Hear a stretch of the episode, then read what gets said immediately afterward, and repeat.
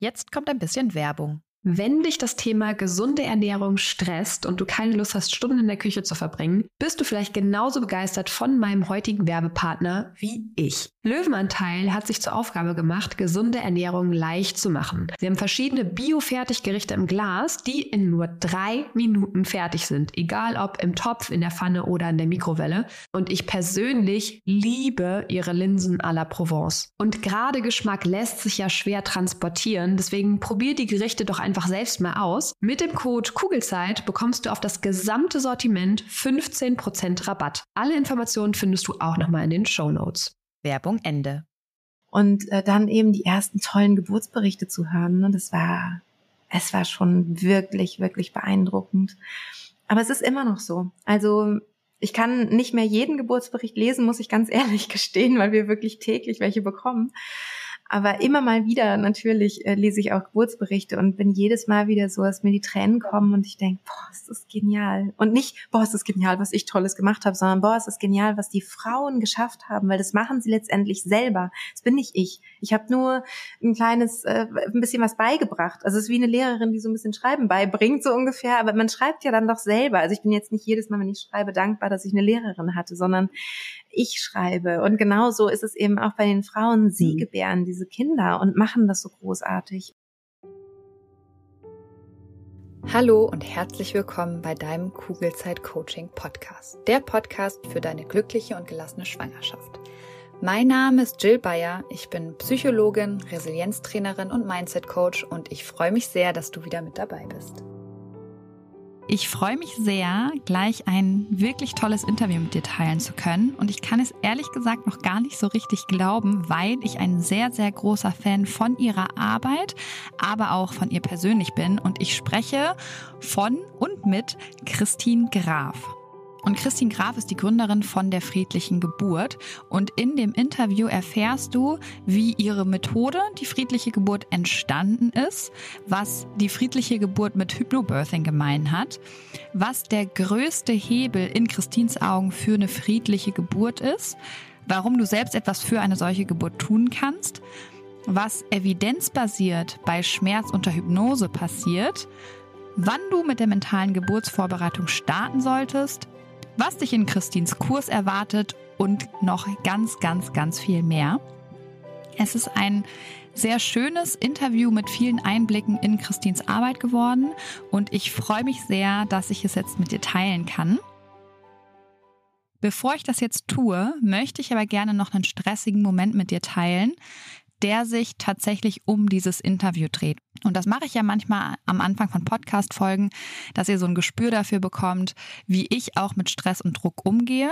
Und das mache ich zum einen, weil ich immer wieder Nachrichten von euch bekomme mit der Frage, ob ich denn überhaupt noch gestresst bin oder mir überhaupt noch Sorgen mache, weil ich ja ständig an meinem eigenen Mindset arbeite. Und diese Frage kann ich ganz klar beantworten mit Ja, habe ich. Also ich habe auch immer noch Stress und ich mache mir auch immer noch Sorgen. Und mir ist auch ganz, ganz wichtig zu betonen, dass es nicht darum geht, nie wieder Sorgen zu haben oder nie wieder gestresst zu sein. Das ist zum einen utopisch und zum anderen sollte das auch niemals das Ziel sein. Das Ziel, wenn du an deinem Mindset arbeitest, ist eher, möglichst schnell aus diesen negativen Emotionen wieder rauszukommen. Und genau deswegen erzähle ich dir gleich von einem stressigen Moment und gleichzeitig teile ich eben auch mit dir, wie ich aus dieser Situation, die mich gestresst hat, rausgekommen bin damit sie eben möglichst schnell wieder vorbei ist, weil sonst tragen wir solche stressigen Momente oder Situationen, die wir so eigentlich nicht haben wollen, gerne mal Tage, Wochen, Monate oder Jahre mit uns rum. Und damit das einfach nicht mehr passiert, teile ich meine Stressmomente und natürlich auch die ganzen Methoden hier im Podcast. So, und die Situation, die für Stress gesorgt hat bei mir, war folgende. Mein Mann und ich hatten mal wieder Kommunikationsprobleme. Und ähm, es war so, dass ich nämlich ein paar Tage vor diesem Interview mit Christine, also was du gleich hören wirst, ein neues Mikro und vor allen Dingen ein besseres Mikro bekommen habe was ich vorher aber noch nicht ausprobiert habe. Das heißt, es war klar, dass die Settings und so weiter neu eingestellt werden müssen und dieses ja, wer kümmert sich um dieses Setup, war das Kommunikationsproblem. Das heißt, Hendrik dachte, ich mache das und ich dachte, er macht das. Und du ahnst es vielleicht schon, letztendlich hat es halt einfach niemand gemacht. Und das wirst du leider gleich auch hören, weil mein Ton im Vergleich zu Christins Ton alles andere als gut ist. Aber das Gute ist ja, letztendlich geht es vor allem um Christins Worte. Die sind wesentlich wichtiger und sie verstehst du klar und deutlich. Und du kannst dir vielleicht vorstellen, wie genervt ich war, als wir nach dem Interview völlig euphorisch noch die Tonspuren angeguckt haben und festgestellt haben oder feststellen mussten, dass der Ton nicht so gut ist wie normalerweise. Das war nicht nur ärgerlich, weil es einfach ein Interview war, auf das ich mich total gefreut habe, nicht nur das aufzunehmen, sondern auch mit dir zu teilen, sondern auch, weil mir Qualität sowohl inhaltlich als auch natürlich vom Ton her, weil der Ton ist einfach bei einem Podcast enorm wichtig. Ähm, und diese Qualität ist mir halt persönlich wichtig. Und das sage ich ja auch immer wieder im Podcast, uns kann nur das stressen, was uns wichtig ist. Das heißt, ich war echt gestresst, als ich mitgekriegt habe, shit, der Ton ist nicht so, wie ich es erwartet habe mit dem neuen Mikro. Und was dann in solchen Situationen oft mal passiert, zumindest war es bei Hendrik und mir so, wir haben uns erstmal kurz angezickt und uns beide einfach ziemlich geärgert. Aber ich bringe ja nicht nur anderen bei, wie sie gesünder mit Stress und den eigenen Sorgen und Ängsten umgehen können, sondern praktiziere das natürlich auch selbst täglich. Das heißt, was habe ich gemacht? Ich habe sehr schnell verstanden, dass ich hier gerade mit der Realität streite. Ja, der Ton ist einfach nicht so gut wie sonst. Punkt. Und dem Ton ist das relativ egal, ob ich mich da jetzt noch ähm, Stunden, Tage, Wochen, Monate drüber aufrege. Der wird dadurch nicht besser. Und er wird auch nicht besser, wenn Henrik und ich uns gegenseitig die Schuld geben, wer jetzt hätte die Settings eigentlich richtig einstellen sollen. Und damit nicht noch mehr Energie verschwendet wird, weil nichts anderes tun wir, wenn wir uns über Dinge aufregen, die wir eben nicht mehr ändern können. Um diese Energie eben nicht mehr zu verschwenden, bin ich sehr schnell in die Akzeptanz gegangen. Es ist, wie es ist, ja. Weil egal was passiert, Akzeptanz hilft immer, diese Stressspirale anzuhalten. Und erst danach können wir nach Lösungen suchen, beziehungsweise auch überhaupt Lösungen finden. Und meine Lösung hieß dann in dem Falle, ich lege den Perfektionismus beiseite und beiß jetzt einfach in den sauren Apfel, weil auch wenn der Ton nicht meinen Qualitätsansprüchen standhält, werdet ihr merken und vor allem trotzdem hören, wie toll dieses Gespräch war und wie wichtig Christins Arbeit auch ist. Und liebe Christine an dieser Stelle, ich danke dir nochmal von Herzen für dieses angenehme und schöne Gespräch, für deine Zeit und vor allem für deine Arbeit. Und damit lass uns jetzt direkt mit dem Interview starten. Ganz viel Freude dabei. Herzlich willkommen im Kugelzeit Coaching Podcast, liebe Christine. Ja, vielen Dank, dass ich da sein darf. Sehr gerne. So schön, dass du heute hier bist und dir auch die Zeit nimmst. Vielen Dank dafür. Und ich bin tatsächlich ein bisschen aufgeregt, weil du nicht nur ein wirklich großes Vorbild von mir bist, sondern du hast auch tatsächlich maßgeblich dazu beigetragen, dass ich wirklich zwei wundervolle Geburten erleben durfte. Und ich freue mich einfach total, dass ich mich jetzt wirklich persönlich bei dir bedanken darf. Und also vielen, vielen lieben Dank, Christine, für deine tolle Arbeit. Ja, sehr, sehr gerne. ähm, und ich bin mir sehr sicher, dass ganz viele Hörerinnen dich schon kennen. Falls aber eine Hörerin dabei sein sollte, die dich eben noch nicht kennt, magst du dich einmal ganz kurz vorstellen und erzählen, was du genau machst?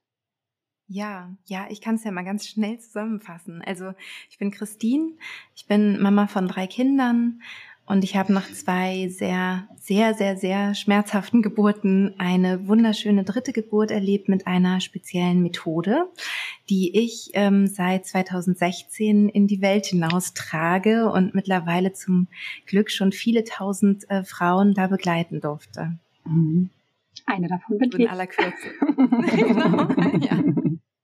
Genau, also ich habe auch einen Podcast, ich habe äh, ein Buch geschrieben, auch mittlerweile, worüber ich sehr froh bin. Ich habe nämlich äh, letzte Woche auch äh, das Buch eingesprochen als Hörbuch, also auch da bin ich ganz froh, dass das geschafft ist. Ich habe einen Online-Kurs und äh, ja, ich glaube, wenn man mich googelt, kann man mich überall finden unter dem Titel Die friedliche Geburt, denn so ähm, habe ich meine Methode genannt. Mhm.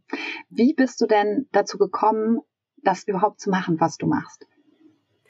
Ähm, also das war wirklich aus einer eigenen Not heraus, also aus einer eigenen Erfahrung. Ich ähm, hatte so eine Angst vor der dritten Geburt, dass ich gesagt habe, ich muss mir irgendwie helfen und hatte dann ähm, eigentlich, also ich bin so ein ganz ähm, äh, naturverbundener Mensch oder ich mag halt auch ungern so Medikamente und so nehmen oder bin da sehr zurückhaltend, sagen wir mal so.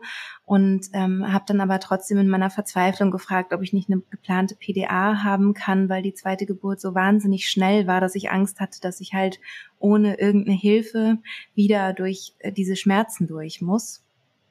Und das wurde mir aber so verweigert. Also da hieß es, nein, nein, erstmal probieren wir mal, wie lange sie so zurechtkommen, dann kann man immer noch eine legen. Und ich dachte, nein, es geht nicht. Ich brauche irgendwas, ich brauche irgendwas, woran ich mich festhalten kann, dass ich nicht wieder da diesen Albtraum erleben muss. Und ähm, und dann bin ich halt ganz kurz vor der Geburt, wenige Wochen vorher, durch ein Gespräch mit einer Freundin ähm, auf Hypnobirthing gestoßen. Und das war für mich sehr, sehr spannend, weil die Techniken, die beschrieben werden beim Hypnobirthing, ähm, haben mit Hypnose zu tun und das ist auch die Grundlage vom Mentaltraining. Und ich war damals schon seit 13 Jahren Mentaltrainerin. Das heißt, den Zustand der hypnotischen Trance konnte ich in wenigen Sekunden abrufen. Das war überhaupt kein Problem. Und ich war völlig aus dem Häuschen. Ich habe nur gedacht, oh Gott, also wenn das der Zustand ist, also wenn der auch schmerzlindernd ist, weil ich habe nie in der Weise gearbeitet. Ich habe immer nur so mit Ängsten gearbeitet oder unangenehmen Gefühlen oder ähm, wenn man irgendwelche Ziele in seinem Leben irgendwie hat und die verfolgen möchte. Also das waren so meine Themen, äh, vor allem tatsächlich Ängste. Das hat mich immer am meisten interessiert. Mhm. Aber ich habe einfach nie äh, mich da mit den mit den Wirkweisen äh, Schmerzen gegenüber so auseinandergesetzt. Warum auch? Ja, Brauchtest du in dem Moment ja wahrscheinlich nee, nicht. Genau, also die Geburten waren das Einzige und da bin ich nicht auf die Idee gekommen so. Und äh, weil ich aber jetzt kein, keine Kopfschmerzen hatte oder so, weil dann würde man ja würde einen das Leben da ja so ein bisschen rantragen, mhm. ne, so. Ähm, dann, dann findet man ja manchmal auch da solche Wege, aber das hatte ich halt nicht und deswegen ähm, ja gab es da irgendwie für mich keinen keinen Grund danach zu forschen. Und ähm, dann wusste ich eigentlich, was ich machen wollte. Und dann hatte ich auch Hypnobirthing ziemlich schnell verworfen für mich, weil ähm, ich ja Geburten an sich schon kannte und auch wusste, was da für eine unglaubliche Kraft im Körper äh, lostoben kann. Da habe ich gesagt, nee, ich brauche was viel Simpleres und ich mache das so, wie, wie ich eigentlich immer in diesen Zustand gehe und ich habe mein eigenes Konzept. Und das habe ich dann eben äh, mir überlegt und ähm, dann wirklich, also das war ziemlich, also es war extrem beeindruckend, weil ich wirklich gar kein Schmerzempfinden hatte bei der Geburt. Also nach zwei wirklich sehr schmerzhaften Geburten dann plötzlich nur noch ein starkes Körpergefühl von Druck und Dehnung, aber gar kein Aua-Gefühl. Da war ich schon wirklich von den Socken. Also bei der Geburt habe ich schon gedacht, das muss ich unbedingt beibringen. Das ist ja total irre, was ich hier gerade erlebe. So. Ja. Cool. Und wie lange hat das dann gedauert, dass du da wirklich auch, also dass du das dann auch anderen Frauen beigebracht hast? Das waren dann nochmal fünf Jahre. Also 2011 ist meine Tochter geboren. Eigentlich vier, weil sie ist Ende 2011 und Anfang 2016. Also habe ich dann angefangen, also eigentlich vier Jahre, ein paar Monate. Und ähm, ich war einfach natürlich ja vorher auch noch ganz schön eingebunden. Ne? Also ich hatte eben drei Kinder ähm, und habe noch gearbeitet in meinem ursprünglichen Beruf und war dann noch voll eingespannt und ähm, bin dann eigentlich dazu gezwungen worden, mehr oder weniger über eine Bekannte, die halt unbedingt diese Technik lernen wollte von mir. Und dann habe ich gesagt, okay, ja, dann komm vorbei, dann ich versuche es dir beizubringen. Und dann habe ich halt gemerkt, okay, ich muss eigentlich ein Konzept entwickeln. Das ist nicht ganz so einfach beizubringen, wie es für mich dann war, das sozusagen abzurufen nach so vielen Jahren Training, sondern man braucht dann schon ein gutes Konzept, damit die Frauen wirklich wissen, was sie da machen sollen. Ja, und dann habe ich eben angefangen, meine Kurse zu entwickeln. Schön. Ich habe mal irgendwo äh, von dir gehört, dass du mit 19 tatsächlich angefangen hast, mentale Techniken mhm. zu verwenden. Und da habe ich mich ja. gefragt, wie kommt man denn mit 19 zu so einem coolen, also zu so coolen Methoden? Ja, das ist wirklich abgefahren. Mein Bruder hat mich dahin gebracht. Also er wurde von seiner damaligen Freundin dahin geschleppt und für ihn war das auch interessant, aber er hat sofort so gedacht, das ist was für meine kleine Schwester, die muss das unbedingt machen. Und äh, dadurch bin ich da auch gleich mit so einem offenen Herzen hin, weil man glaubt ja seinem großen Bruder sowieso alles und der ist ja sowieso toll und so. Und dann bin ich halt gleich mit so einem ganz offenen Mindset sozusagen da reingegangen und habe das halt wirklich eins zu eins umgesetzt. Und ich habe schon bei meinem ersten Mentaltraining gedacht, ich will das mal beruflich machen und bin dann auch zu dem Mentaltrainer hin, habe gesagt, ich will das auch unterrichten. Und er nur so, du ganz ehrlich, mach erst mal dein Leben, weil dich wird überhaupt niemand ernst nehmen mit 19. Was willst du dann den 40-jährigen Menschen irgendwie da erklären? Das ist, das ist lächerlich, mach das nicht. Mhm. So. Und dann habe ich erstmal einen anderen äh, Traumberuf verwirklicht und war da auch sehr, sehr lange sehr glücklich. Ähm, Schauspielerei oder? Als Künstlerin. Genau, ich habe als Künstlerin gearbeitet. Ich bin äh, Schauspielerin und äh, Sprecherin. Und ähm, ja und habe dann eben da wirklich gearbeitet aber es gab durch die Kinder halt immer ein großes Auf und Ab mit den Einkünften weil ich ähm, nie fest angestellt arbeiten wollte weil ich eben auch meine Kinder sehen wollte. Sonst ist man ja wirklich dann morgens am Proben und abends auf der Bühne und oder man dreht irgendwo dann wochenlang und sieht seine Kinder nicht. Das also ich habe zu spät realisiert dass das nicht ein Beruf ist der gut mit den Kindern zu vereinbaren mhm. Habe da aber trotzdem viele Jahre drin gearbeitet und jetzt vor, ich glaube, zwei, drei Jahren habe ich das dann komplett eingestellt und habe gesagt, nee, mir macht das so viel Spaß mit der friedlichen Geburt. Ich muss nicht mehr spielen. Also das ist einfach sehr erfüllend, was ich jetzt mache. Und Du hast ja jetzt gesagt, du hattest einfach selber so Angst vor der dritten Geburt, dass du wirklich nach mhm. Handwerkszeug gesucht hast. Und das ist ja das Spannende an Angst auch. Ne? Entweder wir schieben sie weg und wollen sie nicht haben oder mhm. aber wir schauen halt mhm. genau hin und weil das ist Angst, mhm. Angst möchte halt eigentlich uns in Bewegung setzen. Und das hat sie ja bei dir mhm. gemacht, Gott sei Dank, weil nicht nur du dadurch eine wundervolle Geburt hattest, sondern eben auch, weiß ich nicht, wie viele tausend Frauen wahrscheinlich mittlerweile. Ja, ja. Hast du denn damals nur das Buch gelesen von Hypnobirthing und hast dann gesagt, dass das sind mir zu viele Methoden? Oder wie kam es wirklich, dass du gesagt hast, das ist nicht meins, der Ansatz ist super, aber ich brauche irgendwie doch nochmal was anderes. Weil so wie ich dich verstanden habe, ist es wirklich, es ist ein das Unterschied zu Hypnobirth. Mhm. Ja, also ich glaube, wenn man es ganz genau nehmen würde, könnte man es über den Überbegriff, über den Deckmantel oder unter dem Deckmantel Hypnobirthing schon auch ähm, zählen. Das wäre schon möglich, weil Hypnobirthing halt nicht gleich Hypnobirthing ist. Also es gibt einmal eben dieses Buch von Mary Mongan. Ähm, das war das, was ich mir damals angeguckt habe und wo ich dachte, nein, das passt für mich einfach so nicht ähm, ich will das anders machen, aber die, der Hintergrundgedanke ist halt genial. Ne? Also wenn das funktioniert, dann ist es genial, weil dann kann ich es umsetzen. Und ähm, dann hatte ich aber eben andere Techniken und so weiter. Aber mittlerweile ist es so, dass es eben in Deutschland vor allem auch einfach ein Überbegriff ist für alle, Tech alle möglichen Techniken, die irgendwie mit Hypnose arbeiten unter Geburt oder irgendwie mental arbeiten. Und ähm, ich will aber da nicht irgendwie vermischt werden mit anderen Sachen, die ich vielleicht nicht so gut finde.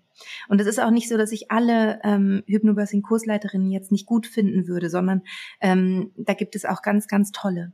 Ich muss mal kurz husten, Moment. Jetzt habe ich nämlich ähm, die Stimme. Ich habe so viel geredet die letzten Tage.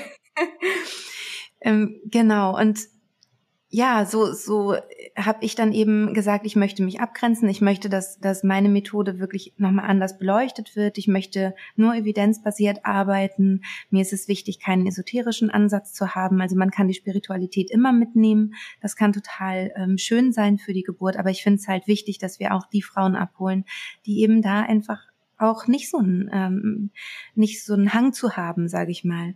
Und beim Hypnobirthing passiert oder bei den unterschiedlichsten, ne, wie gesagt, das ist ja, da ist ja jede Kursleiterin auch wieder anders, aber häufig ist es eben so, dass es da so einen esoterischen Touch gibt und dann denke ich so die armen anderen werden. Frauen, die ganz äh, realistisch sind und ja, oder eben diesen Ansatz nicht so ja nicht so mögen. Und ähm, das ist wirklich eine mentale Technik, die ganz evidenzbasiert ist und down to earth ist. Und deswegen finde ich es cool, wenn das einfach jeder nutzen kann mhm. und nicht da so gesiebt wird sozusagen. Aber wie gesagt, ich kann und will nicht äh, pauschal was gegen Hypnobirthing sagen, weil das ist wirklich von ähm, Kursleiterin zu Kursleiterin ganz unterschiedlich. Auch die Qualität. Wir haben, wir sind ja schon ein bisschen tiefer eingetaucht.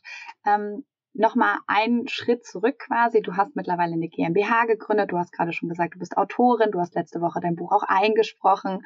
Ähm, und ich gehe mal davon aus, dass es ganz viele weitere spannende Projekte gibt, die geplant sind oder vielleicht sogar auch in der Durchführung sind. Was ist denn dein, dein Ziel dahinter, deine Mission, deine Vision? Also was treibt dich wirklich an, um jeden Tag glücklich zur Arbeit zu gehen quasi? Ja, also natürlich ist es wunder wunderschön, einfach von diesem Beruf leben zu können. Also das will ich auch gar nicht irgendwie bestreiten. Also es ist wunderschön, von zu Hause arbeiten zu können, mir meine Zeit frei einteilen zu können, was Sinnvolles zu machen, ähm, viel Zeit mit meinen Kindern, meiner Familie verbringen zu können. Also das ist jetzt mal natürlich ganz klar. Also die ganz praktischen Sachen. Der super schöne Nebeneffekt ähm, wahrscheinlich. Genau, ja, und auch wichtig, damit man glücklich ist. Also ich weiß, wie es ist, auch wirklich gar kein Geld zu haben. Also ich kenne das aus der Vergangenheit und, ähm, und weiß, wie belastend das sein kann für die ganze Familie. Und von daher bin ich da wirklich unglaublich dankbar, dass wir einfach davon leben können, auch mittlerweile mehrere Familien darüber oder davon leben, weil ich mittlerweile auch Mitarbeiterinnen habe. Ähm, aber das, was mich wirklich antreibt, also was wirklich der Punkt ist, ist dieser Moment, bei der Geburt. Also es klingt vielleicht irgendwie so wie ausgedacht, aber es war wirklich so. Also ich, ich lag in der Wanne, habe diese Geburt erlebt und hätte weinen können vor Glück weil ich gedacht habe, dass ich das erleben kann, dass es das gibt. Und warum wissen das Frauen nicht? Und auch dieses Gefühl von, Mensch, ich hätte das ja schon bei meinen ersten Geburten machen können. Ich wusste nur nicht, dass ich das machen soll. Wie viele Menschen gibt es da draußen, denen es genauso geht wie mir? Also ich hatte wirklich das Gefühl, diese Information muss raus in die Welt. Und deswegen ist der Podcast eben auch kostenlos, weil ich will, dass diese grundlegenden Basic-Geschichten ähm, über mentale Geburtsvorbereitung, die müssen einfach alle wissen. Und das darf auch nichts kosten. Und dann ist eben die Frage, von wem lasse ich mich anleiten, wenn ich das wirklich richtig lernen möchte, also wenn ich da Unterstützung brauche. Und da kann man sich dann ja einen passenden Kurs raussuchen oder die passende Kursleiterin raussuchen, wer eben, ja, sich gut anfühlt. Aber diese Info an sich muss einfach äh, die breite Öffentlichkeit finden. Ganz mhm. wichtig. Finde ich auch. Weil ich glaube, generell dieses ganze mentale Thema, egal ob in Bezug auf Geburt, auf Schwangerschaft, Elternsein, wenn wir mal in dieser Bubble bleiben, das wissen einfach ganz viele noch nicht, ne? weil das auch in der Schule niemandem beigebracht wird. Ja. Ja, und das ist ja auch so ein gewachsenes Wissen. Ne? Also ähm, was erzählt die Mutter, was erzählt die Freundin, was erzählt die Großmutter, was erzählt die Nachbarin und was erzählen Filme. Hm. Ganz schlimm. Also immer noch, egal in welche Serie ich reingucke oder welchen Film ich mir anschaue, sobald es um Geburt geht, wird rumgebrüllt, die Frauen liegen auf dem Rücken, es ist wie ein wie eine Kriegssituation immer. Mhm. Also ich habe noch keinen einzigen Film gesehen und das finde ich wirklich ganz schön bedenklich, wo eine Geburt positiv dargestellt wird. Und das prägt natürlich unser kollektives äh, Bewusstsein, unser Gefühl oder unsere Einschätzung von Geburt. Und da gibt es einfach ganz, ganz viel einseitige Informationen. Es ist ja nicht so, dass es keine schlimmen Geburten gäbe. Ich kenne die ja. Ich weiß ja, wie, wie schlimm das sein kann. Aber es gibt eben auch die anderen. Und da muss ich sagen, ein Hoch auf Social Media, weil zum Beispiel ja. bei Instagram werden ja mittlerweile auch von anderen Hebammen oder Menschen, die in diesen Berufen arbeiten, die mit Geburt zu tun haben, ganz viele wunderschöne Geburtsberichte ähm, auch geteilt, die halt nicht nur Schrift sind. Bei dir gibt's ja auch ganz, ganz viele schöne Geburtsberichte mhm. zum Lesen. Aber dass man wirklich auch Videos sieht, wo man sieht, hey, die Frauen schreien nicht, die sind ganz bei sich und es ist so mhm. ja eine ganz magische Atmosphäre einfach, die nichts zu tun hat ja. mit den Filmen, die wir halt leider alle kennen. Ja, Genau, mhm. genau. Und dieses Wissen muss ich halt verbreiten. Auf der anderen Seite ist es auch wichtig zu betonen, manche Frauen möchten laut sein. Also ich kenne äh, eine Freundin von mir, die hatte eine fantastische Geburt. Kann man auch übrigens sehen, das, äh, das Video von ihrer Geburt. Ähm, das ist von Anne Maya. Ähm, das gibt's auf YouTube. Das verlinke ich. Und sie hat, ja, sie hat unglaublich ähm, wohl zum Schluss halt geschrien. Und Sie nennt es aber selber nicht Schreien. Also das wurde mir nur berichtet, ja, von der Geburtsfotografin, die ich halt kenne. Und er meinte, Annemeier war total laut, ich hoffe, es ging ihr gut und so. Und dann ähm, hat sie mir hinterher erzählt, nein, das war, das waren Tönen. War das so laut? Nee, habe ich gar nicht wahrgenommen. Es war einfach nur ein unglaublich starkes Körpergefühl, was sie eben rausgelassen hat. Und ähm, man sieht halt wirklich, wie sie das Kind, wie das Kind kommt und auf den Bauch kommt und sie zittert und sagt, oh Gott, war das schön. Und das hört man.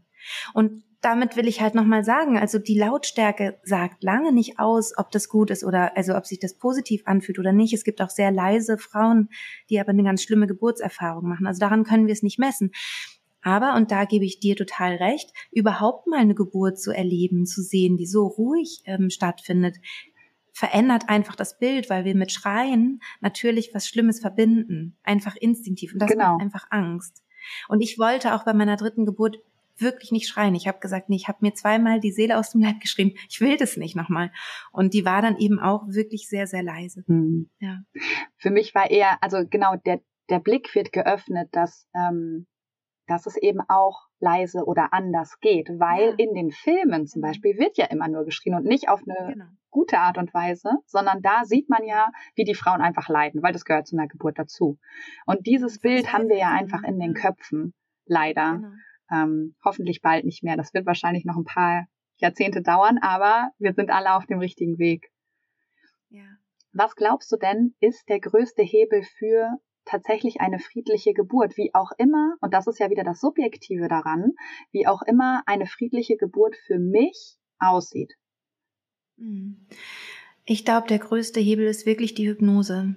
Und das klingt natürlich jetzt ganz schön strange für alle, die Hypnose nicht kennen und denken, das ist mega der spooky Zustand. Und das ist er aber nicht, sondern das ist ein ganz natürlicher Zustand, den wir mehrmals am Tag sowieso abrufen. Zum Beispiel, wenn man im Kino sitzt, ruft man den ab oder eine längere Strecke Auto fährt und gar nicht mehr so richtig die Zeit irgendwie so im Kopf hat oder im Blick hat oder wenn man versunken ist in ein Hobby zum Beispiel oder wenn man Sport macht, dann versinkt man da auch so rein. Also es ist ein ganz natürlicher Zustand, in den unser Gehirn mehrmals am Tag gehen muss und will, weil es dadurch auch regeneriert. Also das heißt, es macht es sowieso. Und bei der Geburt ist es halt ähnlich wie bei anderen körperlichen Anstrengungen, dass wir anfangen, eigentlich in einen Tunnelblick zu gehen, also uns wirklich auf das zu konzentrieren, was wir da tun. Das machen alle Säugetiere so. Man sieht es richtig, wie die anfangen, sich zu konzentrieren und zu atmen. Es wird ruhig und still. Und genau das sollen wir Menschen eben auch machen. Und das Problem ist, dass wir davon abgelenkt werden durch unsere eigenen Gedanken, durch eben diese Filme, die wir gesehen haben, Angst, die vielleicht hochkommt, Aufregung, die hochkommt, weil wir schon so viel wissen, was jetzt gleich kommt und passieren könnte. Und natürlich hilft dann auch die Klinik nicht unbedingt, ne, wenn es dann da äh, heiß hergeht und äh, viele Menschen mit einem reden, es sehr hell ist und so weiter. Also das ist alles so ein bisschen kontraproduktiv. Und aus diesem Grund ist es wichtig, dass wir lernen, wie wir absichtlich den Zustand hervorrufen können, den wir eigentlich natürlicherweise einnehmen würden.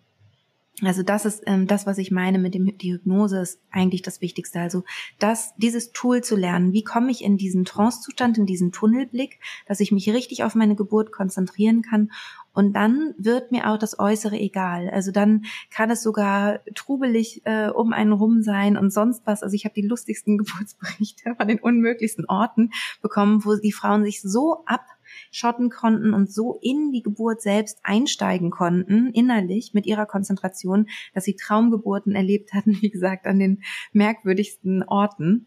Und äh, ja, daher glaube ich wirklich, das ist der größte Hebel. Was denn für Orte zum Beispiel? Jetzt hast du mich neugierig gemacht. Okay, es ist halt was, was anderen Leuten vielleicht auch Angst machen könnte, aber die Frauen waren halt damit total happy. Das muss man dazu sagen. Also und darum geht's ja. Geburtsberichte und darum geht's.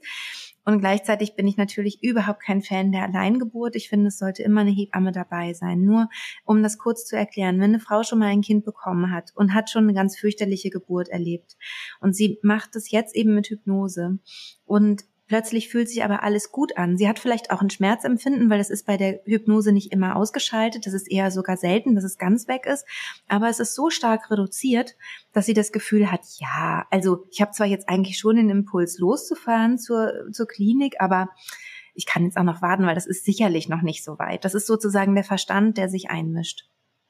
Und dann passiert es leider in regelmäßigen Abständen, dass Frauen wirklich auf dem Weg in die Klinik ihr Baby bekommen im Auto und total happy damit sind. Aber die Papas nicht. Die sind meist nicht so happy damit. Und die Frauen so, oh, ich war voll in meinem Flow. Das war super. Ich hatte meine Ruhe. Niemand hat mich gestört. Partner war beschäftigt mit Autofahren.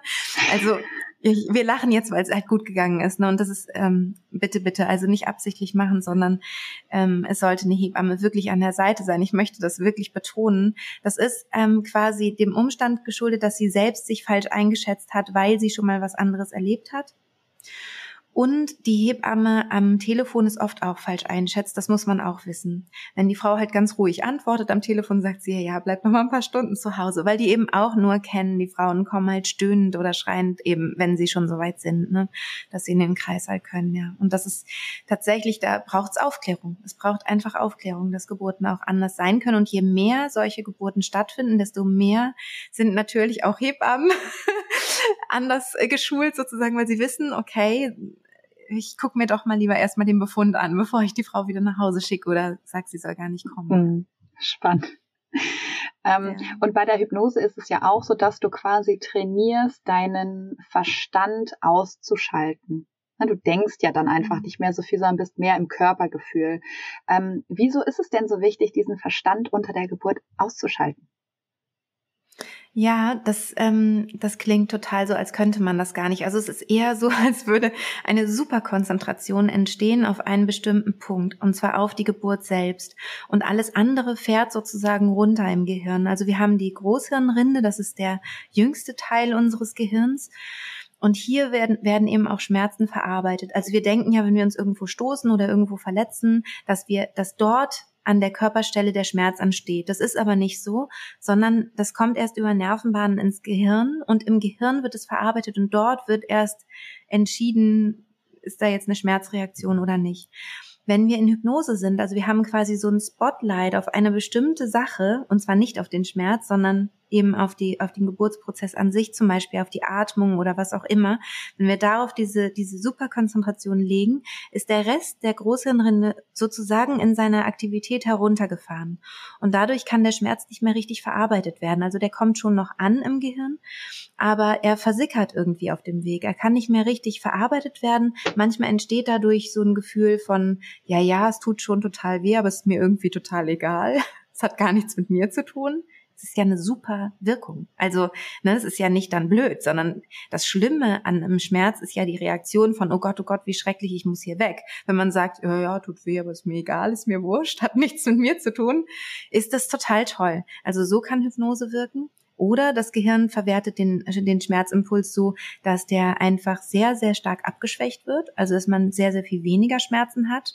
Ich würde ähm, also ich habe den Eindruck, das passiert am häufigsten, also dass man eine sehr starke Schmerzreduktion hat. Und äh, seltener, aber durchaus auch regelmäßig passiert es eben, dass der Schmerz komplett ausgeschaltet ist, also dass man gar kein Schmerzempfinden mehr hat. Man spürt noch total krass dieses Körpergefühl. Man muss sich auch wirklich konzentrieren. Es ist viel Druck, viel Dehnung. Wenn man aus der Hypnose rausfliegt, ist sofort der Schmerz da. Also man muss sich echt konzentrieren und äh, hat aber eben nicht das Gefühl von Aua. Also gar nicht. Ja, so war das eben bei mir. Du hast ja jetzt vorhin gesagt, bei dir waren es nur ein paar Wochen, die du trainiert hast, weil du das aber eben auch schon mehrere, weiß ich nicht, ein Jahrzehnt oder so, ähm, vielleicht jeden Tag trainiert hast, das weiß ich jetzt nicht. Ähm, mhm. Wann sollte man denn am besten mit der mentalen Geburtsvorbereitung starten, wenn man noch gar keine Erfahrung hat? Kann man das so pauschal sagen? Das Nein, das kann man nicht pauschal sagen, weil das auch eine Talentfrage ist. Also manche können es super schnell lernen, an einem Wochenende kein Problem. Und andere brauchen ein bisschen länger, brauchen ein bisschen mehr Übung. Und von daher ist das wirklich individuell. Also bei meinem Kurs ist es so, es gibt sogar Hypnosen für die Frühschwangerschaft, weil manchmal gibt es da ja auch einfach Ängste, ob sich das Kind hält und so weiter. Und dann ist es total schön, da schon einfach mit dem Unbewussten zu arbeiten und ins Vertrauen zu kommen, die Ängste loszulassen und so weiter. Also es lohnt sich dann total eben schon über die ganze lange Strecke der Schwangerschaft es schon zu genießen, weil das wirklich Entspannungsoasen sind. Also es ist nicht anstrengend, in diese Superkonzentration zu gehen. Noch nochmal als Beispiel im Kino, ne, da strengen wir uns auch nicht wahnsinnig an, obwohl unser Gehirn wirklich auf diese eine Geschichte fokussiert ist.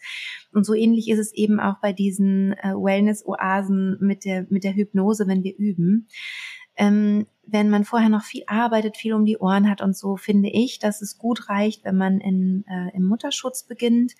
Ähm, man kann sogar auch später beginnen. Dann sollte man einfach nur häufiger üben. Also letztendlich kommt es nicht darauf an, habe ich jetzt zehnmal geübt an zehn Tagen oder habe ich zehnmal geübt an einem Tag. Es hat den gleichen Effekt. Und dementsprechend kann man eben auch in wenigen Tagen alles aufholen, indem man einfach eine Hypnose nach der anderen macht. Ähm, und ähm, ich habe früher Live-Seminare gemacht, wo ich ähm, wo wir begonnen haben am Samstagmorgen und geendet haben am Sonntagabend. Da waren immer so 10 bis 15 Hypnose, Hypnosen und am Ende konnten das eigentlich immer alle. Also von daher ähm, würde ich da auch Mut machen wollen, auch spät einzusteigen, aber man hat natürlich mehr davon, wenn man einfach ähm, die Schwangerschaft genießen kann, nochmal anders genießen kann, dadurch, die, dass die Ängste weniger werden und dass man einfach auch Stress abbaut, weil das ist ja auch noch so ein Side-Effekt, ne? Also dass man wirklich eine gute, ja, eine gute Möglichkeit hat, ein Tool hat, wie man Stress abbauen kann. Genau, weil je mehr du quasi in Entspannung gehst, desto mehr aktivierst du deinen Parasympathikus, der ja eben der Gegenpart ist zu dem Sympathikus, der für Stress steht, ne? der alles aktiviert, was ähm, im Körper gebraucht wird, wenn wir kämpfen oder flüchten wollen. Ja, und da ist Hypnose natürlich super, um einen guten Gegenpart zu setzen. Total. Ähm, ich habe jetzt gerade gesagt, mentale Geburtsvorbereitung. Kannst du nochmal erklären, was dieses Mentale dahinter ist? Also wo ist vielleicht auch der Unterschied zu einem normalen Geburtsvorbereitungskurs, wenn man gar nicht weiß, was, was macht Christine denn da jetzt eigentlich? Weil man kann ja als, als ähm, angehende Nutzerin ähm, nicht wissen, was in diesem Kurs tatsächlich ist. Genau, also ich kümmere mich wirklich um den Kopf. Das ist der große Unterschied zu hebammengeleiteten Geburtsvorbereitungskursen. Also was machst du wirklich konkret unter Geburt? Also wie kannst du diesen in diesen Zustand hineinfinden? Wie kannst du ihn halten? Was machst du, wenn du rauskommst? Wie kann dir vielleicht auch dein Partner oder deine Partnerin helfen, dass du wieder reinkommst? Ähm, in meinem Kurs ist es auch ganz wichtig, dass es eben einen Plan B gibt. Also das heißt, wenn du irgendwelche Unterstützung von außen brauchst, nimm sie dir. Also PDA total willkommen. Ist überhaupt nicht so was, dass ich denke, oh Gott, oh Gott, dann hat man verloren, dann ist man gescheitert, sondern es ist genau richtig. Manchmal gibt es Geburten, die zum Beispiel drei Tage dauern. Die Frauen sind völlig fertig, die müssen einfach mal schlafen. Und eine PDA ist super, dass sie einfach mal eine Stunde, zwei Stunden, drei Stunden vielleicht einfach mal schlafen können, damit der Körper das überhaupt noch hinkriegt mit der Geburt. Und genauso kann es eben auch sein, dass die Schmerzen plötzlich zu viel werden und man braucht eben Unterstützung. Also letztendlich ist es wirklich eins, ein ganz, eine ganz praktische Arbeit, wie gehe ich damit um. Also einmal lernen wir die Technik, wie komme ich schnell in diesen hypnotischen Trance-Zustand, ähm, um dann eben zu gucken, wie setze ich den um unter Geburt. Also wie komme ich denn zum Geburtsort in Trance? Wie soll ich das denn machen? Ja, und das wird eben auch geübt. Oder wie kann mir denn mein Partner, meine Partnerin was zu trinken geben, ohne dass es mich total rausbringt aus dieser Konzentration? Und das alles wird eben geübt. Es wird genau erklärt, es wird geübt mit verschiedensten Hypnosen. Und ähm, es ist also sozusagen im Grunde das Gegenteil von dem, wie man Hypnose im, in Form der Showhypnose vielleicht schon mal gesehen oder kennengelernt hat, wo man das Gefühl hat, die Leute sind alle fremdgesteuert und fremdbestimmt und total ausgeliefert sondern es ist ähm, die klinische Hypnose, die therapeutische Hypnose, die arbeitet ganz anders. Die arbeitet damit, dass man den Menschen wieder das, das, das Lenkrad, sozusagen die Zügel an die Hand gibt. Also sagt, okay, so machst du das. Ich zeig's dir und so kannst du das jetzt selber machen. Und darum geht's. Mhm.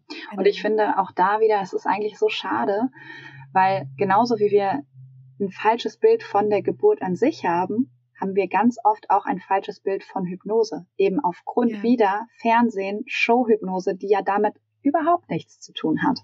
Ja, ja, es werden halt irgendwelche Phänomene, die es durchaus zum Teil gibt, aber ja, es ist sehr komplex, wird da irgendwas gezeigt und ein komplett falsches Bild eigentlich suggeriert, ne?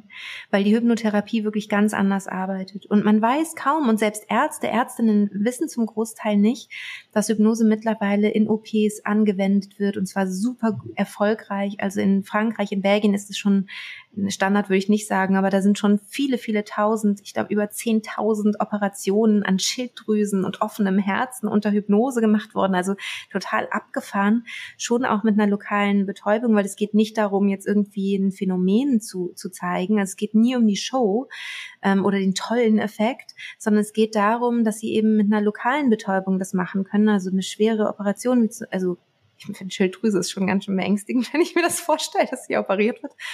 Aber den Menschen geht's halt total gut, weil sie von der Anästhesistin, dem Anästhesisten eben in eine andere Welt geführt wird, so, sozusagen. Ne? Man kann dann ähm, ja diesen diesen Worten lauschen und einem geht's einfach wirklich gut. Und da gab es so eine Art Dokumentation, da war ich so begeistert, weil dann hinterher die Anästhesistin zu einer Patientin kam und gefragt hat, und wie geht's Ihnen? Und wie war's? Und so, ach, das war eine schöne Reise.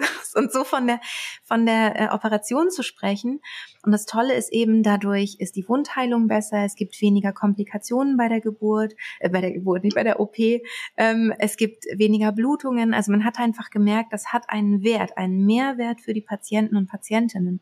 Und das dringt erst langsam nach Deutschland, schwappt langsam erst rüber nach Deutschland und trotzdem haben wir die Evidenz. Also die mhm. gibt's einfach schon. Das heißt auch Hypnose beim, beim Kaiserschnitt, bei einer Bauchgeburt ist total sinnvoll, weil wir da eben auch ganz viele Begleiterscheinungen halt minimieren und nehmen können und es den Babys besser geht, wenn sie so geboren werden. Mhm. Ja, auch da ganz sicher wieder das parasympathische ähm, Nervensystem, was da Klar. dann angestellt wird und eben keine Stresshormone produziert werden. Ja, im Gegenteil. Genau. Du hattest gerade schon von Plan B gesprochen und bei mhm. deiner Methode ähm, ist ja der Partner oder die Partnerin sehr wichtig, beziehungsweise war das so, als ich den, äh, ähm, den Kurs gemacht habe, das war 2019. Ähm, und ich weiß noch, dass ich in meiner ersten Schwangerschaft dann wirklich nicht nur Plan B hatte, sondern ich dachte, ich bin wirklich auf alles vorbereitet, was da jetzt so kommen mag. Ähm, und dann hatte mhm. ich also bei mir ging es los mit einem vorzeitigen Blasensprung und dieser Blasensprung war am ersten Tag vom ersten Lockdown. Und das war dann tatsächlich so, dass in dem Moment noch keiner wusste, ja, was bedeutet das denn jetzt? Und ähm, dann war es tatsächlich so, dass mein Mann nach Hause geschickt wurde und klar war, er kommt jetzt mhm. erstmal nicht wieder. Ähm, und das hat mich tatsächlich mehrere Tage sehr aus dem Konzept gebracht, sodass die Geburt wirklich drei Tage lang ins Stocken geraten ist. Wie ist das denn aktuell bei deiner Methode? Hast du auf die Corona-Maßnahmen, die ja Gott sei Dank gerade einfach ganz anders aussehen und ich hoffe auch, dass sie nicht mehr so krass kommen werden, wie es einfach mal der Fall war, aber wer weiß, was der Winter wieder bringt. Ähm, hast du darauf reagiert irgendwie? wie denn? Also ich habe mit unterschiedlichen Podcast-Folgen darauf reagiert, um zu zeigen, was kann man machen. Also ganz praktisch, um, um da gut durchzukommen. Und natürlich gab es äh, für meine Kursteilnehmerinnen dann eben auch eine entsprechende Hypnose zur Vorbereitung ähm, für eine Geburt ohne Begleitung. Genau. Und es ist auch so, dass man ähm, auch ohne Begleitung das sehr gut machen kann. Also ich weiß nicht, ob es im damaligen Kurs schon so war. Ähm, aber auf jeden Fall ist es so, dass, dass es auch eine Anleitung sozusagen gibt, wie mache ich das alleine, also Gab's. ohne Geburtsbegleitung. Also schon mit Hebammen, ja, ja, nicht mit ja. Partner oder Partnerin. Genau, das, das gibt es auf jeden Fall auch. Ähm, genau, ja, von daher ich versuche das immer abzufangen. Also am Anfang gab es nur zwei oder drei Hypnosen, mittlerweile gibt es um die 50 Hypnosen. Das liegt daran, dass sich halt Frauen irgendwas wünschen zu bestimmten Themen. Das kann man sich vorstellen wie ein Buffet, wo man sich dann sozusagen das rauspicken kann, was man möchte. Und mit jeder Hypnose hat man aber einen Trainingseffekt. Also sozusagen, man trainiert auf der einen Seite in die Hypnose zu gehen, auf der anderen Seite arbeiten wir auf einer unbewussten Ebene, also mit unserem Unbewussten um halt zum Beispiel sowas wie Glaubenssätze auch zu verändern oder ähm, Wahrheiten, die wir vielleicht ähm, durch unsere Kindheit so ähm, Geburt gegenüber halt aufgeschnappt haben und verinnerlicht haben, die können sich halt im Laufe der Zeit dann einfach ganz geschmeidig drehen und wir merken das gar nicht richtig. Also es passiert so nebenbei. Ähm, das heißt also, wir haben immer auch eine Ebene, auf der wir wirklich arbeiten und da gibt es ja ganz viele Themen in der Schwangerschaft oder dann auch später in der Stillzeit oder ähm, auch universelle Themen, die auch für den Partner oder die Partnerin schön sein kann oder wenn man eben schon Mama ist und äh, jetzt gerade gar nicht mehr schwanger ist. Ähm, genau, und so kann man sich dann eben genau das raussuchen, was man möchte und es verändert sich halt auch immer weiter der Kurs. Also je nachdem, was eben mir gefeedbackt wird, was ich bekomme, auch an Wünschen, versuche ich eben äh, umzusetzen. Wenn das jetzt nicht ein Wunsch ist, wo ich sage, okay, das ist nur eine Frau, ich habe das noch nie gehört von irgendjemand anderem, dann vielleicht nicht unbedingt, aber so wenn wenn mehrere zusammenkommen, dann mache ich das auf jeden Fall immer gerne. Mhm. Schön. Ja, und ich habe ja ganz am Anfang gesagt, ich hatte zwei wundervolle Geburten. Ne? Und auch als ich es dann geschafft habe, mental mich auf die neue Situation zu fokussieren, ähm, auch dann habe ich es geschafft, in die Hypnose zu gehen. Und das war wirklich, also das war die schönste Geburt, die ich jemals hatte. Und die zweite war halt ganz anders, auch wunderschön, aber es ist halt das erste Kind gewesen. Und es war trotzdem unglaublich, auch ohne Mann an meiner Seite. Und es war wirklich eher wie so ein man sagt ja auch Orgasmic Birth, ne? Und so, so war das tatsächlich mhm. auch. Es war total verrückt. Ähm, und ich würde es nicht missen wollen, so wie es war. Also, wie gesagt, ich kann nur wieder Danke sagen an deine Arbeit. Ähm, du hast jetzt vorhin auch schon mal angesprochen, es gab mal Live-Seminare in Berlin. Ähm, vor Corona mhm. war es ja, glaube ich, auch so, dass du Kursleiterin ausgebildet hattest. Ähm, was ist denn da der aktuelle mhm. Stand? Weil ich bin immer so ein Fan, ich wollte auch unbedingt zu dir in ein Live-Seminar, aber war natürlich alles ausgebucht. Ähm, Deswegen meine Frage an dich, wie, wie sieht es da aktuell aus? Haben Frauen noch die Möglichkeit, wirklich mit dir zusammenzuarbeiten oder mit deinen Kursleiterinnen? Also wir haben das im Moment äh, geändert, dass wir regelmäßig Live-Fragestunden haben. Also dass man mich zwar nicht sieht, also nicht eins zu eins vor mir sitzt, aber ähm, dass man mich halt sehen kann virtuell und man kann seine Fragen stellen und die Fragen werden auch individuell beantwortet. Und dadurch kann ich das, glaube ich, ganz gut auffangen, was durch das Fehlen der Live-Seminare halt weggefallen ist, nämlich dass man die Fragen der anderen hört, weil das fand ich immer besonders toll. Und ähm, eigentlich nur das. Also das war sozusagen der große Mehrwert. Klar, wir hatten auch immer viel Spaß und es war immer schön. Ähm, aber es gab eben auch etwas, was mich daran gestört hat. Zum Beispiel, wir hatten am Ende unglaubliche Wartelisten, also von vielen, vielen, vielen, vielen Paaren, die dann halt enttäuscht waren und das Gefühl hatten, sie haben jetzt quasi nur äh, das B-Klasse-Dings, äh, nämlich den Online-Kurs. Und es ist einfach nicht richtig, weil ähm, so schön es natürlich ist und so sehr ich mich darüber freue, dass man mich gerne persönlich kennenlernen möchte, ist das nicht das, was meine Arbeit ausmacht. Das, was meine Arbeit ausmacht, das ist ein Trainingsplan, das ist Üben. Und das macht man zu Hause. Und das macht man zu Hause mit Audiohypnosen auf den Ohren. Also ganz wirklich, also es hat nichts mit einem Live-Seminar zu tun, ganz einfach. Und mich hat es irgendwann gestört, dass so viel Enttäuschung da mhm. war, weil ich irgendwie 60 Paaren absagen musste und 10 Paare waren glücklich. So, ich hatte immer das Gefühl, eigentlich, also wenn ich es kollektiv betrachte für alle, ist es eher schädlich, dass es die Live-Seminare gibt, als dass es gut ist. Klar freuen sich die, die das dann, die dann da waren und so. Aber im, im großen Ganzen kam einfach ein falscher Eindruck ähm, zustande. Ähm, und so funktioniert das eben nicht. Also es ist eben nicht so, man kann sich da jetzt so hinsetzen und dann erzählt sie einem das so und das kann man so wie in der Schule so ein bisschen so so reinrieseln lassen und dann geht man nach Hause und das war's dann mit der Geburtsvorbereitung, sondern das ist wirklich was, was man selber für sich in seinen Alltag integriert. Und ähm, das, glaube ich, funktioniert jetzt tatsächlich besser. Man hat nicht mehr das Gefühl von äh, Klasse, zweiter Klasse oder so, ne? nur der Online-Kurs oder so, ähm, sondern man, man weiß, das ist es. Und das war es aber auch schon immer. Der Online-Kurs war immer das Herzstück, die Hypnosen waren immer das Herzstück. Und deswegen ähm, war das einfach missverständlich zuvor. Andererseits, genau, gibt es diese Übungsgruppen, da ist auch tatsächlich die Idee, die wieder ins äh, Leben zu rufen. Aber wir wissen halt nicht, ne, wenn es jetzt im Herbst dann wieder schwierig wird. Also wir wollen einfach jetzt noch ein bisschen abwarten. Und ähm, da gibt es dann in, in, in Hamburg, habe ich studiert, aber gut, in Berlin in Berlin gibt es die Möglichkeit, dann auch bei mir in eine Gruppe zu besuchen. Das ist dann einmal die Woche, wo man sich zusammen äh, zusammensetzt und zusammen halt übt. Das ist wirklich eine Übungsgruppe und das äh, soll es eben in ganz Deutschland geben. Also ich habe mehrere Übungsgruppenleiterinnen auch ausgebildet und das sollen dann auch noch mehr werden. Auch gerne Österreich, Schweiz würde ich mich total freuen. Aber das ist eher was, ich will jetzt erstmal ein bisschen diese Corona-Situation, dass die sich so ein bisschen beruhigt hat. Also dass man das Gefühl hat, wir müssen dann nicht mitten in einem Kurs das Ganze wieder abbrechen. Also es war irgendwie so ein großes Hin und Her, wo ich dachte, auch komm, lass, lass uns lieber am Kurs. Ja, abbrechen. vor allen Dingen mit Schwangeren. Ne? Also ich meine, ja. das ist halt nicht wie ja. keine Ahnung, irgendjemand, der, der halt kein Baby in, unter seinem Herzen trägt. Ne? Das ist einfach nochmal eine andere Verantwortung. Ja. Total, genau. Und da habe ich eben mich auch an meinen Freundinnen orientiert, die Hebammen sind.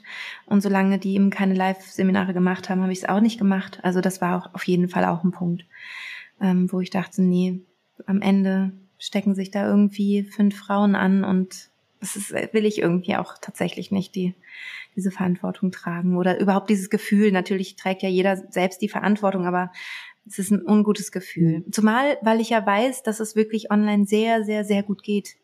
Deswegen ähm, dann nicht ein Risiko eingehen, weil man denkt, das wäre jetzt irgendwie wahnsinnig wichtig. Und das ist ja, und ich meine, den wichtigsten Punkt nett. hast du ja auch gerade gesagt, es geht halt um das Training an sich. Und das machst du halt nicht nur an äh, zwei Tagen, sondern im besten genau, Falle machst du das halt ja. sehr, sehr regelmäßig.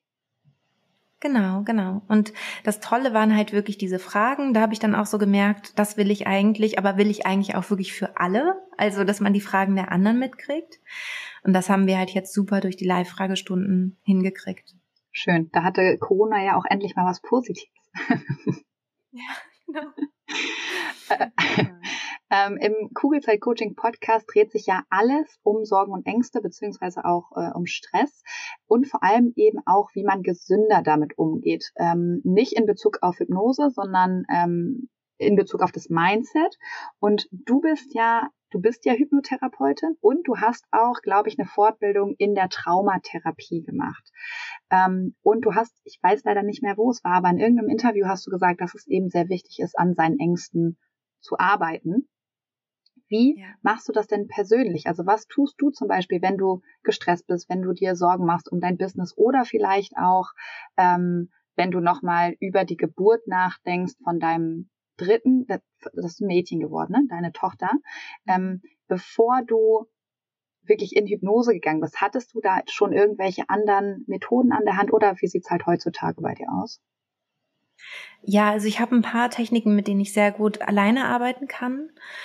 Ähm, das ist zum Beispiel das MIT, das ist so eine Klopfmethode. Letztendlich geht es darum, sich wirklich auf das Gefühl zu konzentrieren. Die Theorie ist, dass an Meridian-Endpunkten hier, wenn man da halt draufklopft und sich gleichzeitig auf das Gefühl konzentriert, was halt unangenehm ist, dass das halt dann sich verändert. Also es kommt dann, schwappt dann das nächste Gefühl hoch und so weiter und irgendwann ist sozusagen der Kessel leer und man fühlt sich dann eigentlich eher so müde und man hat es so durch gearbeitet und da ähm, bin ich schon zu wahnsinnig tollen Erkenntnissen gekommen und also krassen, krassen Sachen, die da passiert sind. Ob das nun wirklich mit diesen Meridianen stimmt oder ob es einfach der Fokus auf das Gefühl ist, kann ich gar nicht so genau sagen und ist auch weniger relevant.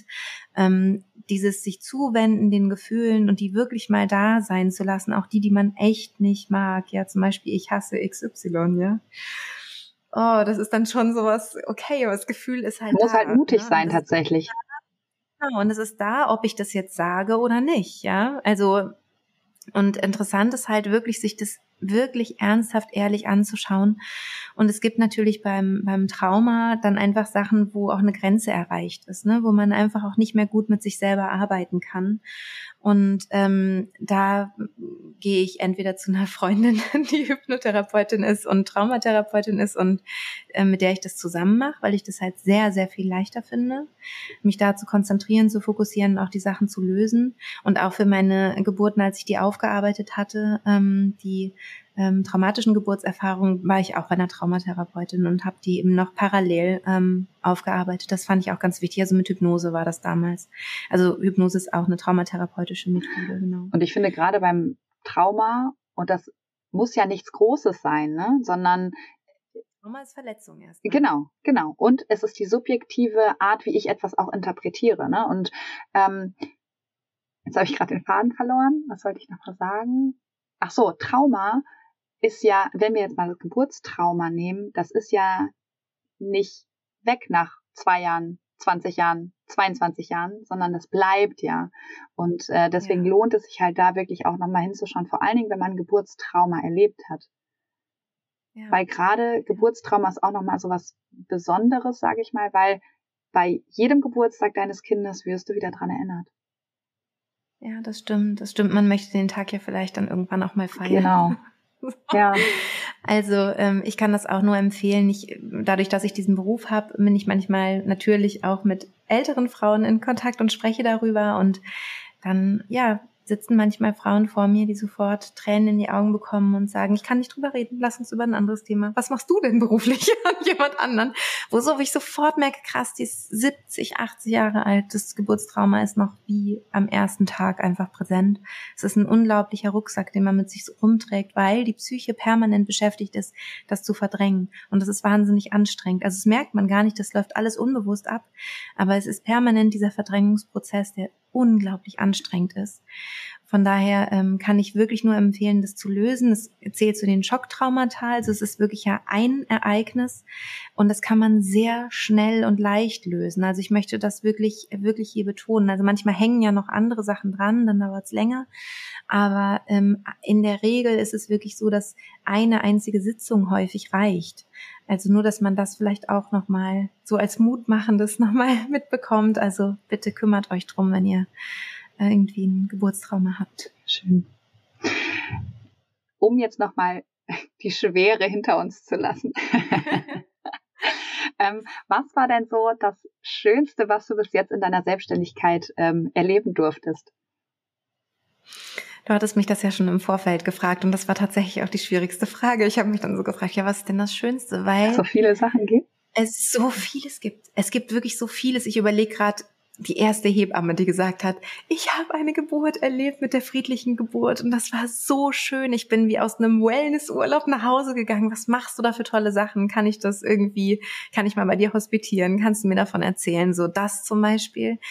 Oder auch die erste ähm, Gynäkologin, eine Oberärztin, die irgendwie zu mir gekommen ist und gesagt hat, Christine, du musst an unsere Klinik kommen. Das ist so genial, was du da gemacht hast und was du geschaffen hast. Und ich habe mehrere Geburten jetzt schon erlebt und so toll und die Frauen sind so glücklich.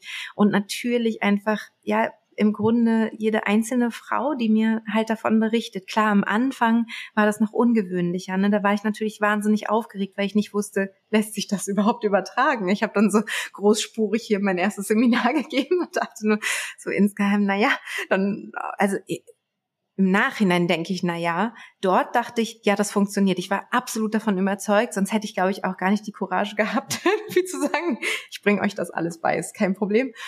Und äh, dann eben die ersten tollen Geburtsberichte zu hören, ne, das war, es war schon wirklich, wirklich beeindruckend.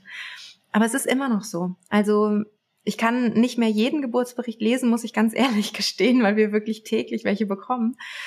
Aber immer mal wieder natürlich äh, lese ich auch Geburtsberichte und bin jedes Mal wieder so, dass mir die Tränen kommen und ich denke, boah, ist das genial. Und nicht, boah, ist das genial, was ich Tolles gemacht habe, sondern boah, ist das genial, was die Frauen geschafft haben, weil das machen sie letztendlich selber. Das bin nicht ich. Ich habe nur ein kleines, äh, ein bisschen was beigebracht. Also es ist wie eine Lehrerin, die so ein bisschen Schreiben beibringt, so ungefähr. Aber man schreibt ja dann doch selber. Also ich bin jetzt nicht jedes Mal, wenn ich schreibe, dankbar, dass ich eine Lehrerin hatte, sondern ich schreibe. Und genauso ist es eben auch bei den Frauen. Sie mhm. gebären diese Kinder und machen das so großartig. Und ich freue mich zum Beispiel auch sehr über Geburten, wo nicht alles glatt gelaufen ist, sich die Frauen wirklich Hilfe geholt haben, zum Beispiel durch eine PDA und sagen, es war meine Traumgeburt oder ähm, eine ungeplante Bauchgeburt, ein ungeplanter Kaiserschnitt, wo die Frauen hinterher sagen, das war meine absolute Traumgeburt. Da bin ich so beeindruckt. Da denke ich so, also wenn wir das schaffen können, ja, dass der Geburtsweg, obwohl er so schwierig war, was ja auch körperliche Ursachen hat, wofür wir gar nichts können, also was so vielfältig ist, warum das so schwierig war, was wir also sozusagen nicht verhindern können. Wenn wir aber schaffen können, dass die Frauen damit glücklich sind, wow, also damit verändern wir echt diese Familien und damit letztendlich die Welt. Hm. Oh ja. Gott, wie pathetisch, aber ja, so fühlt sich das an. ja. Ist es ja auch. Und ich finde, das ist auch so eine Arbeit, so stelle ich mir das zumindest vor. Ähm, du kriegst ja wahrscheinlich ganz, ganz, ganz viel Dankbarkeit zurück. Ja, das stimmt. Aber das ist total spannend. Das kommt bei mir, bei mir sagen auch immer ganz oft Leute, danke, dass du den Podcast machst. Und ich denke mir immer so, mhm danke, dass du die Methoden anwendest, weil sonst hast du da ja. gar nichts von. Und das ist ja bei deinem Kurs auch so. Natürlich kann ich mir den kaufen, natürlich kann ich zwei Tage zu einem Seminar zu dir gehen, aber wenn ich irgendwie nur eine Hypnose mache, wird mir das hm, wahrscheinlich nicht so viel unter der Geburt helfen, sondern es ist Training. Und das ist halt das Schwierige beim Thema, bei, bei allen Themen, die sich um das Mentale drehen. Du siehst die Effekte nicht. Du siehst sie halt mhm. halt einfach nicht. Wenn du ein Sixpack haben willst oder einen durchgetrainierten Body, dann siehst du einfach, ob du trainiert hast oder nicht. Und das ist halt bei der Hypnose oder generell beim Mindset-Thema halt ein bisschen schwierig. Aber man merkt es dann ne, unter der Geburt. Und das ist. Also ich ähm, finde, ja, also es gibt ja viele Kurse und so, die, die sich so ums Mindset drehen. Ähm, zum Beispiel erfolgreich werden und so, wo ich eher so das Gefühl habe, okay, da sieht man eigentlich nicht wirklich Ne? Also man kann immer sagen, ja, hast du halt nicht doll genug gewollt oder so, ne? Aber bei mir ist es schon ein bisschen anders, finde ich, weil man wirklich eine Technik hat, die man ja lernt. Und die kann man dann im Zweifel oder halt auch nicht so gut oder wie auch immer. Und am Ende zeigt sich ja dann doch durch die Geburt, bin ich am Ende glücklich? Also geht's mir danach gut oder nicht? Und das ist dann ja schon irgendwie auch so ähm, messbar, ob das, also das war auch ein großer Druck eine Zeit lang, ne? so dass ich das oder also mittlerweile kann ich damit besser umgehen, aber es gab schon noch eine Zeit, wo ich dachte, boah, es ist echt ein Druck.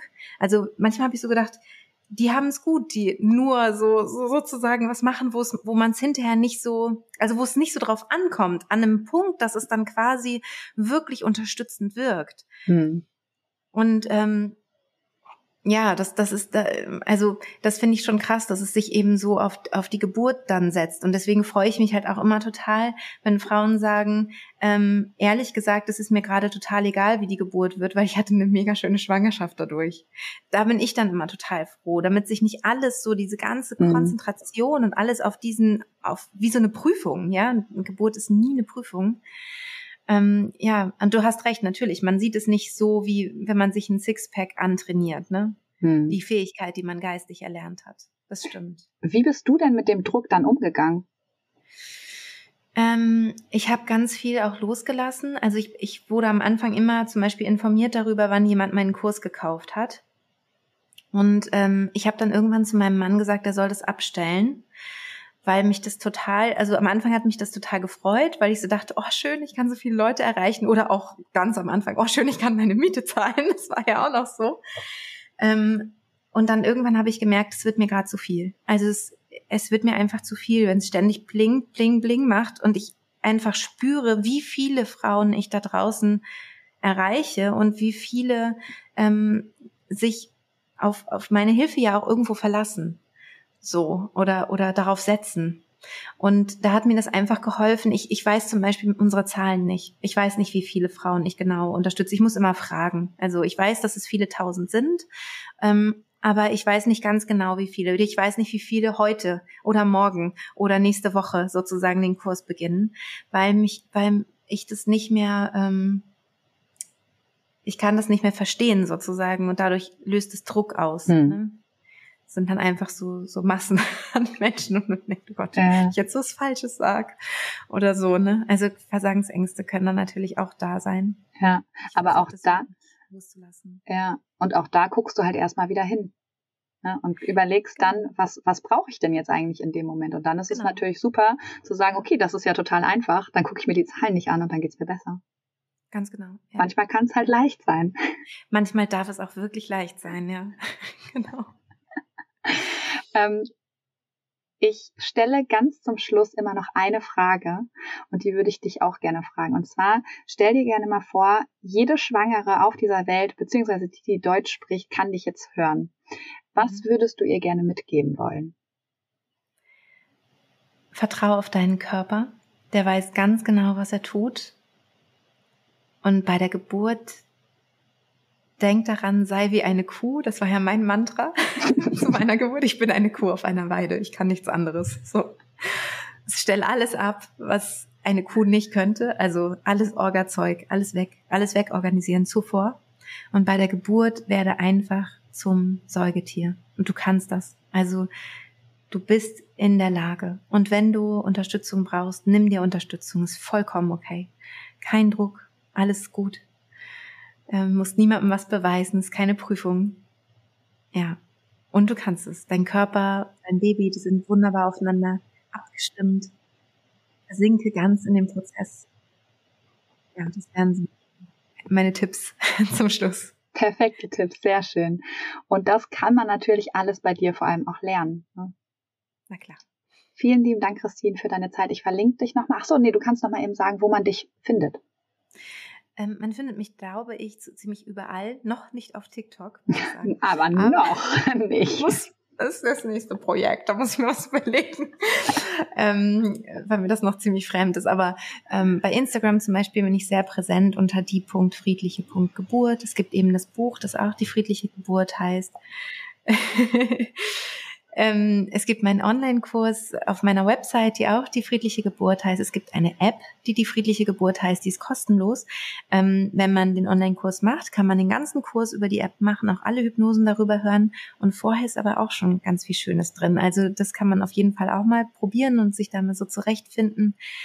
Ähm, Genau, und dann gerne auch mal die eingesprochenen Meditationen aus dem Podcast hören. Genau, Podcast gibt's auch, ähm, weil die schon mal so ein Gefühl geben dafür, ob zum Beispiel meine Stimme die richtige sein könnte, ähm, wie sich sowas anfühlt. Das ist zwar eine Meditation, also nicht mit einer, ja, nicht mit diesen Hypnose-Techniken so stark, aber da sind auch schon immer mal wieder welche da und die Stimme ist ja doch auch die gleiche. Von daher kann man da schon mal so ein bisschen ausprobieren, rumprobieren und ja, immer die friedliche Geburt. Ist ganz einfach eigentlich. Ich verlinke aber auch nochmal alles in den Show Notes. Christine, vielen, vielen lieben Dank für deine Zeit, Dank, für deine Arbeit, die du tust und ähm, mach genauso weiter. Ebenso und vielen Dank für deine Arbeit. Sehr gerne. Tschüss, Christine. Danke, dass du dir diese Folge angehört hast und dir die Zeit nimmst, in dich selbst zu investieren, um besser mit Stress und deinen Sorgen und Ängsten umzugehen. Wenn dir der Podcast gefällt, dann würde ich mich sehr über eine Bewertung oder eine kurze Rezension bei iTunes freuen, damit noch mehr Schwangere von den Infos hier profitieren können und dadurch eben eine wirklich gelassene und glückliche Schwangerschaft erleben können. Falls du Kugelzeit Coaching noch nicht abonniert hast, kannst du das natürlich auch sehr gerne tun, weil auch damit hilfst du mir, noch mehr Schwangere zu erreichen. Und wenn du eine Freundin hast, die gerade schwanger ist oder gerne schwanger werden möchte, dann freue ich mich natürlich umso mehr, wenn du ihr von diesem Podcast erzählst und ihn weiterempfiehlst. Wenn du generell mehr über meine Workshops, Coachings oder auch über mich erfahren möchtest, dann schau gerne bei meiner Homepage unter kugelzeitcoaching.de oder bei Instagram vorbei. Und wenn du schon mal bei Instagram bist, dann schreib mir doch sehr gerne, wie dir die aktuelle Folge gefallen hat. Was nimmst du für dich mit und wenn du weitere Themen hast, die hier im Podcast besprochen werden sollen, melde dich auch sehr gerne, damit ich weiß, was dich wirklich interessiert. Wenn du magst, hören wir uns nächste Woche wieder. Bis dahin auf ein schönes Bauchgefühl. Ich glaube an dich und du solltest es auch tun. Deine Jill.